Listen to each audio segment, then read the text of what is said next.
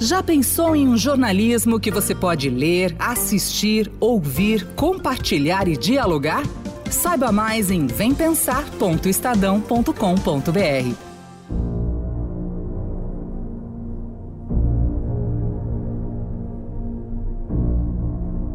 Se estivermos unidos em torno disso, poderemos superar esse momento dramático. O essencial hoje é vencer a pandemia, defender a vida e a saúde do povo. É por fim a esse desgoverno e acabar com o teto de gastos que deixa o Estado brasileiro de joelhos diante do capital financeiro nacional e internacional. Nessa empreitada árdua, mas essencial, eu me coloco à disposição do povo brasileiro, especialmente dos trabalhadores e dos excluídos. No último dia 7 de setembro, o ex-presidente Lula postou um vídeo em que convoca a esquerda a se unir contra Jair Bolsonaro. A partir dessa manifestação, o PT promete lançar nos próximos dias um programa de reconstrução nacional. Esse movimento é uma tentativa de formar um bloco coeso de oposição, já que o partido tem sofrido críticas por separar a esquerda. Eu perdi o respeito por ele completamente perdi o respeito pelo Lula. O Lula é um politiqueiro e boa parte do que nós estamos vivendo no Brasil, nós devemos a ele, a irresponsabilidade dele, a miudice dele, a, a, a assombrosa, o, o assombroso apetite pelo poder a qualquer preço dele, que nos levou a isso. Quem está à frente da construção deste programa é o ex-senador Aloysio Mercadante, que defende uma oposição propositiva. Então nós precisamos repensar, repensar com profundidade e apontar para o novo, uma nova síntese civilizatória, uma nova utopia histórica. Esse é o esforço eh, desse, dessa plataforma, é uma oposição que tem um, um legado muito forte para defender, que foram os nossos governos, mas que tem compromisso com o futuro e está apresentando propostas para o futuro do Brasil.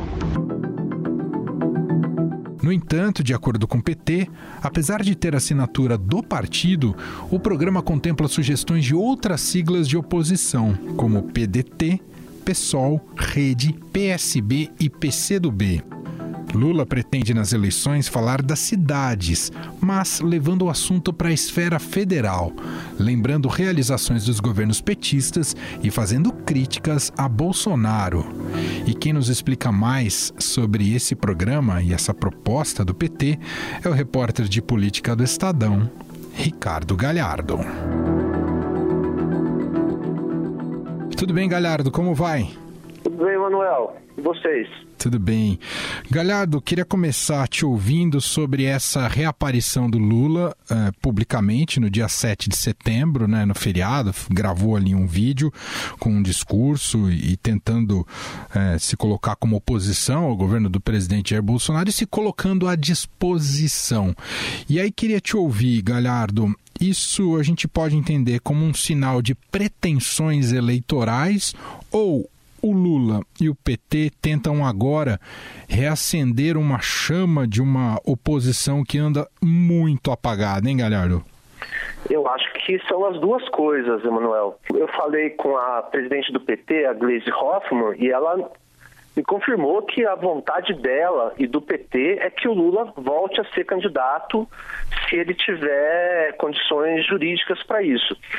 E também é, ele tenta dar um rumo para a oposição que está totalmente perdida nesses primeiros aí um ano e meio do governo Bolsonaro. Sobre esse plano, Galhardo, que plano é esse? Ele vai até onde? A ideia é apresentar propostas em todas as áreas de governo, na economia, política, distribuição de renda. É, seria uma espécie de plano de governo ou não é isso, Galhardo? Sim, é, eles dizem que não é um plano, um, um plano de governo. É, é um, de, de emergencial né, para esse momento que o país está atravessando, com propostas é, que vão ser discutidas com outros partidos. Então o plano é, fala assim, é, é, lá atrás, né, quando o Bolsonaro foi eleito, eles criaram é, os núcleos de acompanhamento de políticas públicas. É, são 23 núcleos que são tem 600 pessoas e eles acompanham tudo, é, economia, educação, é, saúde, etc., para fazer um, um, diagnóstico e depois, agora, o resultado vai ser esse programa que vai ser apresentado no dia 21. Só que esse programa, do ponto de vista político, ele não pode ser visto isoladamente. Ele é um dos passos de uma série de movimentos que o PT está fazendo para tentar se recolocar como protagonista da oposição. O primeiro desses passos foi no dia 7 de setembro, quando o ex-presidente Lula fez um pronunciamento em tom solene, né, bem oficialesco, assim, no qual ele faz duras críticas ao governo Bolsonaro e se coloca à disposição do povo brasileiro para enfrentar esses problemas. O plano, né, esse plano, programa de reconstrução nacional, é um segundo passo. Ele vai ser apresentado no dia 21 ele foi elaborado pela Fundação Perseu Abramo, né, que é presidida pelo ex-ministro Luiz Mercadante, mas ele engloba é, sugestões dos outros partidos de esquerda, né, PDT, PCdoB, PSOL, PSB Rede, e a ideia é apontar saídas. Né? O terceiro passo desse movimento colocar o Lula na TV, aproveitar as eleições municipais para colocar o Lula na TV é, falando dos grandes assuntos nacionais. Não à toa, o Lula ordenou né, que o PT tivesse o maior número de candidatos possível em grandes cidades, capitais, cidades que vão ter segundo turno. E o PT vai ter um recorde de candidaturas, né? São 85 candidatos em 95 cidades que tem segundo turno no Brasil. E como o PT é, é uma das maiores bancadas, é, vai ter um grande tempo de TV. E esse tempo de TV vai ser usado é, para polarizar nacionalmente, para nacionalizar as campanhas.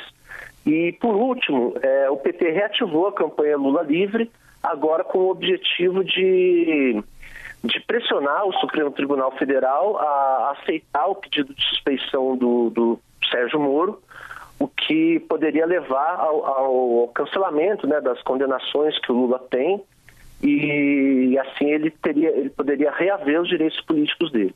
O Galhardo sobre o PT como liderança de uma coalizão aí de esquerda, né? Você citou que tem sugestões de outros partidos. Esse tipo de aliança é, será é, é viável? O PT entende que é viável ou houve um rompimento aí na esquerda? Como é que anda esse diálogo entre os partidos e a questão da liderança do PT? É, rompimento, claro, né, com uma força importante da esquerda, que é o Ciro Gomes, que hoje está no PDT. Tem uma animosidade muito grande entre Ciro e o PT. É, o PDT é, fez uma aliança nacional com o PSB, né, em que eles vão ter candidatos é, em, em, conjunto em várias, em várias capitais, cidades importantes, um partido apoiando o outro. E com isso foram criados dois campos bem distintos dentro, dentro da esquerda. Né? De um lado você tem o PT com o PSOL, é, mais à esquerda, e de outro lado o PDT com o PSB mais para o centro. E o PCdoB é, tem alianças é, em alguns estados, em algumas cidades e em outras não, com esses dois lados dessa, desses dois grandes campos que foram criados dentro da esquerda. Todo mundo fala em uma grande aliança, em uma frente ampla, etc. Mas na prática é muito difícil que isso seja concretizado. Quer dizer, é, é, é, quase como se fosse um PT mais próximo da sua raiz, Galhardo, do, do, do, da fundação do partido. É um partido que tenta se colocar mais à esquerda agora, talvez pelo contraste com Bolsonaro? Pelo menos no discurso e nas propostas, sim. Mas na vida real é outra coisa, né? É só você ver quantos é, deputados do PT votaram a favor do, do perdão da dívida de um bilhão das igrejas é que foi aprovado no Congresso agora. Né? Só uma última pergunta, não sei o quanto você pode falar sobre isso e tem apurado sobre isso, Galhardo, mas e, e porque tamo, estamos às vésperas né, de eleições municipais, o antipetismo determinou muito o resultado de eleições em 2016 e 2018.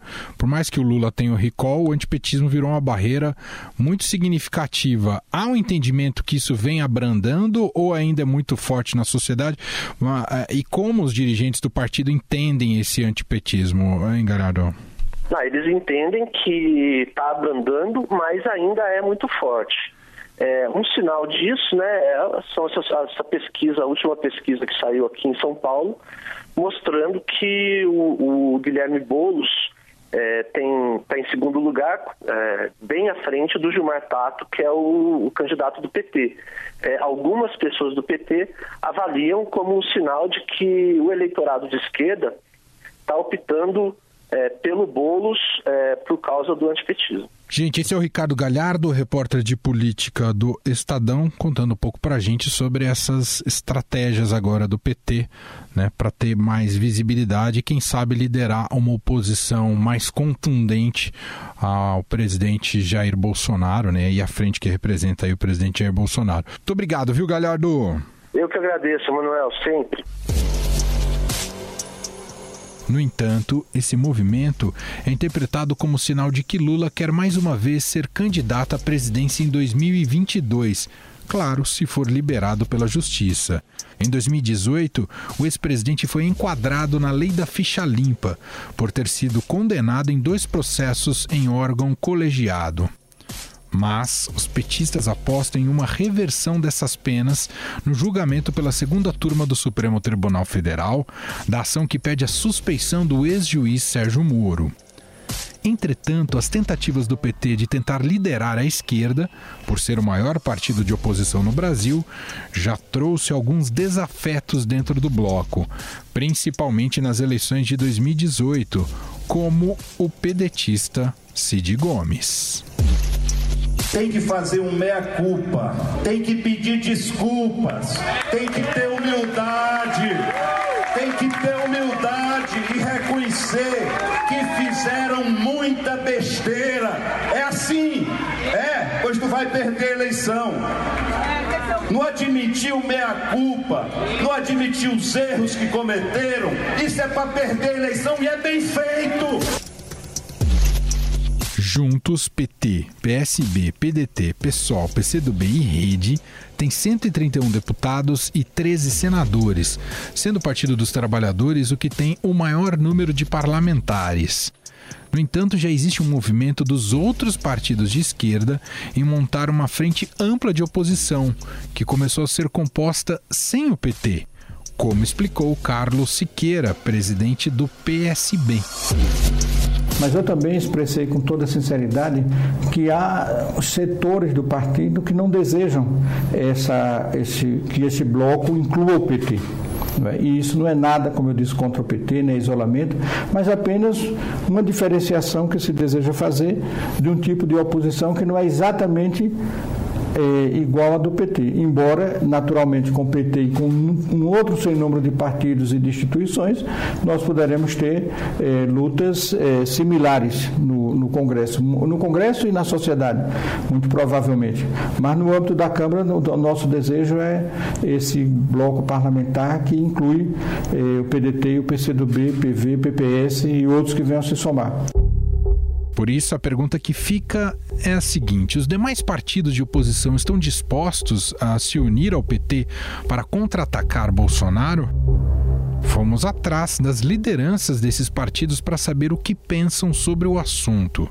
De acordo com o presidente nacional do PSOL, Juliano Medeiros, a situação de união melhorou, mas pode avançar.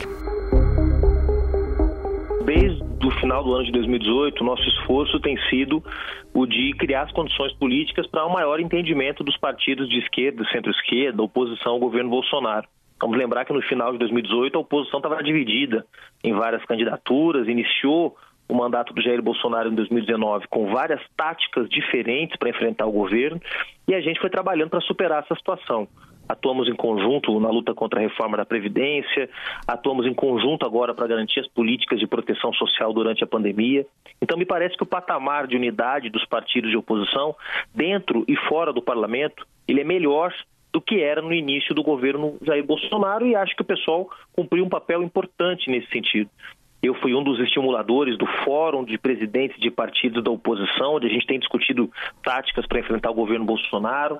Na Câmara se resolveram algumas diferenças que havia sobre a condução da minoria, condução da oposição. Então, nós avançamos bastante e acho que ainda, claro, podemos avançar mais. Nas eleições desse ano, as cidades importantes onde a gente não conseguiu construir uma unidade eleitoral, por exemplo. Mas me parece que a situação já é bem melhor. Em relação às saídas para a crise, no momento cada partido está apresentando a sua. O PT está apresentando, nós no pessoal também apresentamos um plano nosso, aprovado no nosso Diretório Nacional, onde a gente apresenta uma série de medidas emergenciais para a retomada do emprego, para o financiamento adequado do Sistema Único de Saúde, para criar as condições que tirem o Brasil da crise. Então, nesse momento, nós não avançamos tanto ainda no nível de ter uma plataforma comum para enfrentar a crise. O PT está apresentando a sua, nós apresentamos a nós, os demais partidos também estão fazendo isso, e espero que a gente possa convergir no curto prazo para ter, quem sabe, um esforço comum de medidas emergenciais para tirar o país da crise. Né?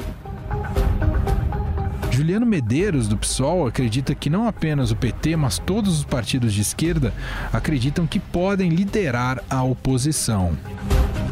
o PT é a força hegemônica no campo da, dos partidos de esquerda e centro-esquerda, porque tem 40 anos de história, já governou o Brasil por 13 anos, então isso é natural. É claro que os petistas, os militantes e filiados do PT vão considerar que só o PT pode liderar um processo de superação do bolsonarismo. Assim como eu acredito que os filiados e militantes do PDT acreditam que só o Ciro Gomes pode fazer isso. E é natural que também nós do PSOL acreditemos que nós somos que estamos melhor posicionados no quadro partidário brasileiro para apresentar saídas e superar o bolsonarismo. Isso fenômeno é natural. É natural essa disputa pela liderança na esquerda, por quê? Porque nós encerramos um ciclo, um ciclo político no qual essa hegemonia do PT, no campo dos partidos de esquerda, centro-esquerda, era uma hegemonia inquestionável. É, na medida em que se abre uma nova realidade, uma nova conjuntura política no Brasil, é normal que hajam disputas eh, entre os partidos de qual deles liderará o próximo ciclo que se inicia. Então, não acho que incomode, acho que é parte do processo de construção de novas novos arranjos políticos, porque aquela política com a qual nós nos acostumamos nos anos 90 e na primeira década dos anos 2000, de polarização entre a centro-direita e a centro-esquerda, aquele cenário acabou. Uhum. Nós não voltaremos mais para aquilo. Nós temos um cenário de maior enfrentamento, maior polaridade, e por isso também é, há um processo de rearranjo. É natural que os petistas achem que é o Lula que vai arrumar uma saída para isso, que os pedetistas achem que vai ser o Ciro e que o pessoal acha que vai ser o pessoal com seus nomes, né? Para o deputado André Figueiredo, do PDT e líder da oposição na Câmara, enquanto houver a tentativa de sempre ser protagonista, será difícil as outras legendas remarem junto ao PT. Nós trabalhado dentro do parlamento na perspectiva de unirmos as forças de oposição ao governo Bolsonaro. E nós temos tido êxito. Dentro do parlamento, até por conta da nossa representação quantitativa, nós temos que nos manter unidos e temos dialogado entre os partidos de oposição na Câmara, tem tido um excelente diálogo, uma excelente condução, onde não é possível estarmos juntos. Nós é, compreendemos a diferença de cada partido e também no diálogo com a oposição no Senado. E isso tem participação do PDT, do PSB, da Rede e do Partido Verde. Né? Esses partidos têm dialogado há alguns meses, né? na perspectiva de se criar sim uma alternativa de oposição para o Brasil. Quando você vê né, um projeto de reconstrução sendo é, tentado ser conduzido uh, pelo partido que é o maior da oposição, é verdade, mas que tem hoje um índice de rejeição muito elevado, é tanto que nós sabíamos que no segundo turno das eleições de 2018 o favorito do nosso campo para chegar era o PT, mas sabíamos também que no segundo turno ele perderia, enquanto o Ciro era o único candidato que eventualmente derrotaria o Bolsonaro. Uhum. Nós temos a compreensão de que enquanto houver essa tentativa de hegemonismo, né, nós não temos como unificar as forças que hoje fazem oposição ao governo Bolsonaro. Não temos sobre a insistência em lançar Lula como contraponto a Bolsonaro em 2022, o deputado do PDT acredita que os partidos de oposição seguirão um outro caminho. É legítimo o PT insistir na candidatura do ex-presidente Lula, certo? Ele tem uma fatia expressiva do eleitorado, mas nós vamos realmente trabalhar na perspectiva de que hoje os seguidores, é, é, digamos assim, do Bolsonaro que seguem, independente de qualquer coisa, talvez nós estejamos falando de 25% desses seguidores.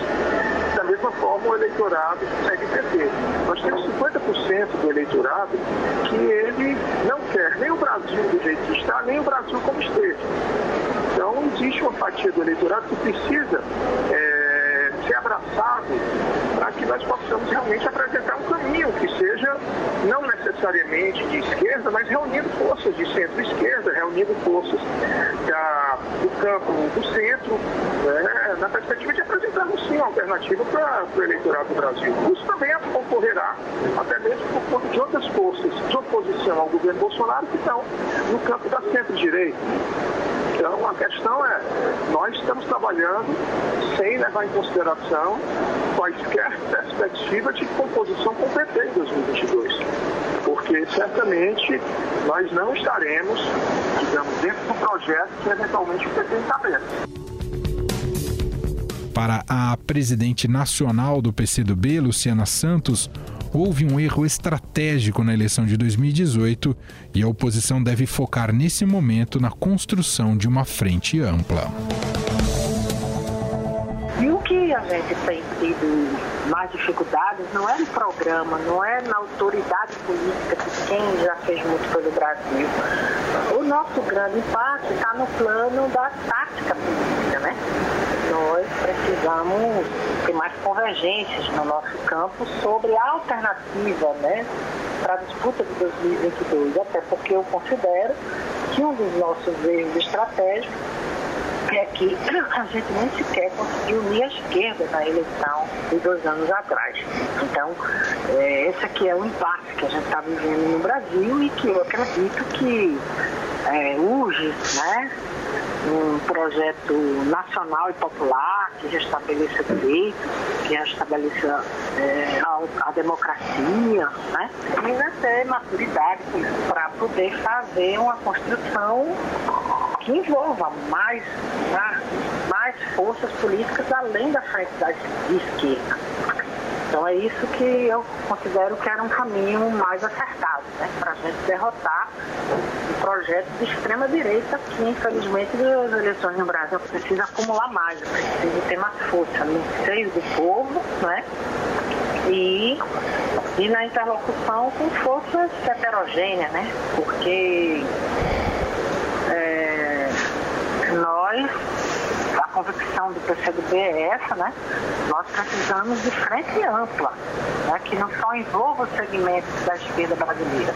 Eu acho que é cedo para a gente decidir quem é a alternativa para 2022. O que nós temos que decidir é que é necessário uma frente ampla. Não é? é o, o Brasil passou por um processo de muita crise política, de instabilidade política.